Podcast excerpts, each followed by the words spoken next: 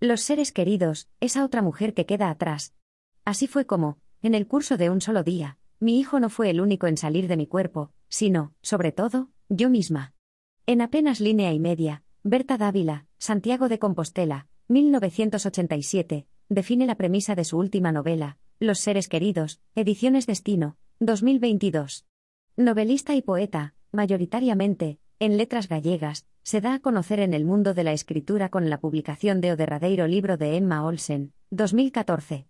El libro consigue ser la mejor ficción en el premio de la Asociación Galega de Editores, y se traduce tanto a castellano como a italiano.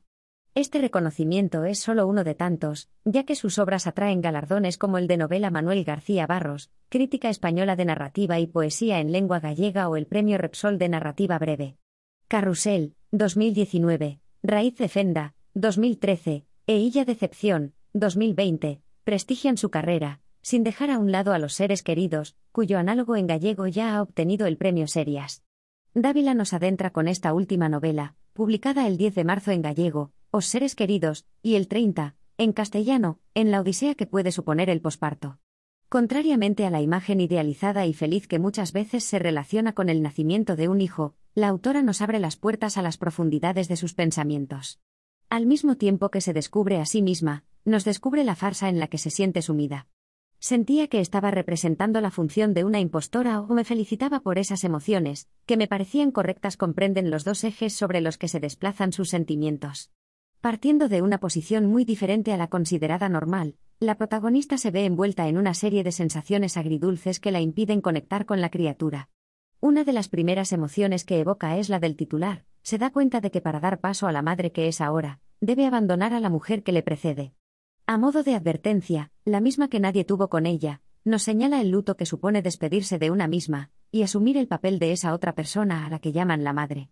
Distintas figuras femeninas desfilan por su mente y, ya sean amigas, hijas, esposas, abuelas o, directamente, madres, todas son mujeres en primer lugar. La historia comienza cuando la protagonista se entera de que está embarazada por segunda vez.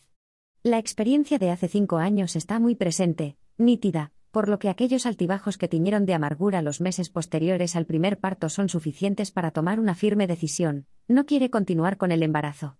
La escritora, también lo es el personaje, no titubea y opta así por el aborto. Un matiz curioso y, a mi parecer, destacable de la pluma de Dávila es que consigue conjugar varios tiempos, el presente y el recuerdo. Comienza con la narración de episodios actuales, y el propio desarrollo de los mismos la conduce a momentos pasados, perfectamente hilados, construidos y resueltos de nuevo en el punto inicial.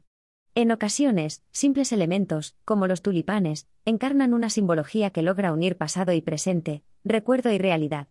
Tal vez como simple ejemplo de que un acontecimiento determinante, tiene el poder de fijar en la memoria los pequeños sucesos inapreciables que han ocurrido justo antes, como si, a pesar de no guardar relación con el asunto, de alguna manera estuviesen ahí para precipitarlo, la autora intercala en la historia actual aconteceres anteriores y, de esta manera, podemos saber qué ocupa la mente de la protagonista y qué pensamientos comprende su monólogo interior.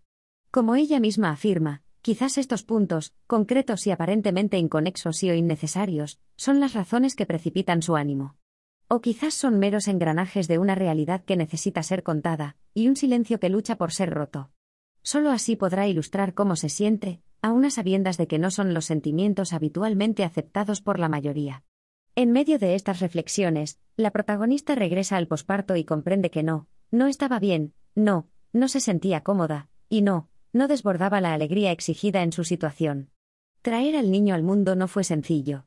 No fue una travesía blanda y amorosa, sino un proyecto enormemente técnico. Ella tiene claro que todo lo que hasta entonces sabía de los partos se había esfumado, y solo quedaba la neblina de la idealización. Tampoco ahora encuentra ideal la crianza de un segundo hijo, motivo por el que decide interrumpir el proceso. Debe entonces volver a recordarse que no está fallando a nadie, que no es mala madre y que no debe nada a aquellas mujeres que, como ella misma en su primer embarazo, no consiguen quedarse encinta. Una madre reciente es un lugar donde la controversia o el arrepentimiento no caben, porque todo debe ocuparlo la felicidad. Y yo no quiero volver a ese lugar. Un como se supone que tiene que ser impide que exteriorice sus verdaderos pensamientos, y estos no hacen más que presionarla por dentro. Lo que se espera y lo que es luchan por expresarse mientras un cuerpo hastiado pide tregua y la clave para sincerarse, comprensión. También ante ella misma.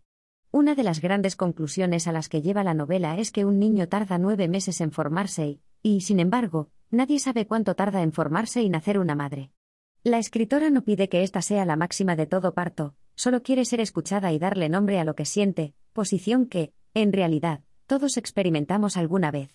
Encuentra consuelo cuando se deja llevar hacia expresiones que desvelan que nunca he sentido el amor fraternal, sin justificaciones ni peros, aunque estos luchen por matizar lo dicho en caso de que no sea correcto, signifique esto lo que signifique. Por supuesto que quiere a su hijo, sin embargo, la relación que existe entre ellos no es de idolatría y no es instantánea, la construyen al tiempo que se conocen. La novela también explica este proceso, nos presenta al niño y lo dota de una personalidad que la mujer reconoce y aprende a querer.